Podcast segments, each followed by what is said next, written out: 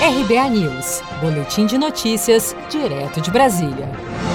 A atualização diária do Ministério da Saúde, divulgada na noite desta quarta-feira, 29 de agosto, aponta que o Brasil já soma 3.456.652 casos confirmados de Covid-19 desde o início da pandemia. De terça para quarta, foram notificadas pelas secretarias de saúde dos estados mais 49.298 pessoas diagnosticadas com a doença no país. Já o número de mortes chegou a 111.100 vítimas da doença nesta quarta-feira, com 1.212 óbitos somente nas últimas 24 horas. Em entrevista à CNN, o gerente-geral de medicamentos da Anvisa, Gustavo Mendes, disse que neste momento as vacinas mais avançadas do mundo estão no mesmo estágio de desenvolvimento. O que nós temos observado é que ainda faltam os resultados confirmatórios. Esse estudo de fase 3, que essas vacinas todas foram aprovadas aqui no Brasil, elas são referentes ao que a gente chama de estudo confirmatório, onde a gente confirma realmente é eficaz, realmente é segura. Então, é, é, nesse sentido, nenhuma das que a gente aprovou até o momento tem como evidenciar essa questão.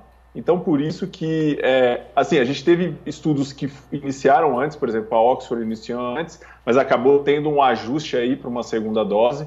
Então, é, é uma situação em que a gente tem que aguardar mesmo.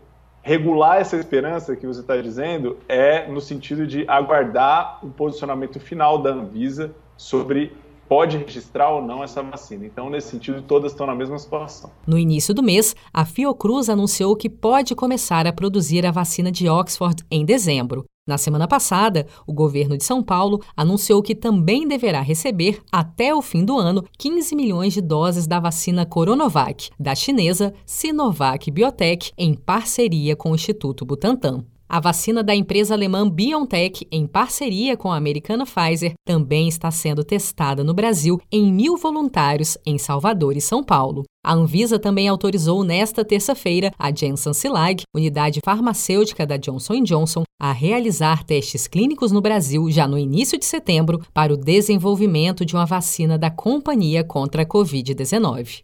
Já o governo do Paraná firmou parceria para produzir a vacina desenvolvida pela Rússia, registrada na semana passada como a primeira no mundo contra o novo coronavírus. Mas nenhum teste clínico do imunizante russo foi aprovado pela Anvisa até agora.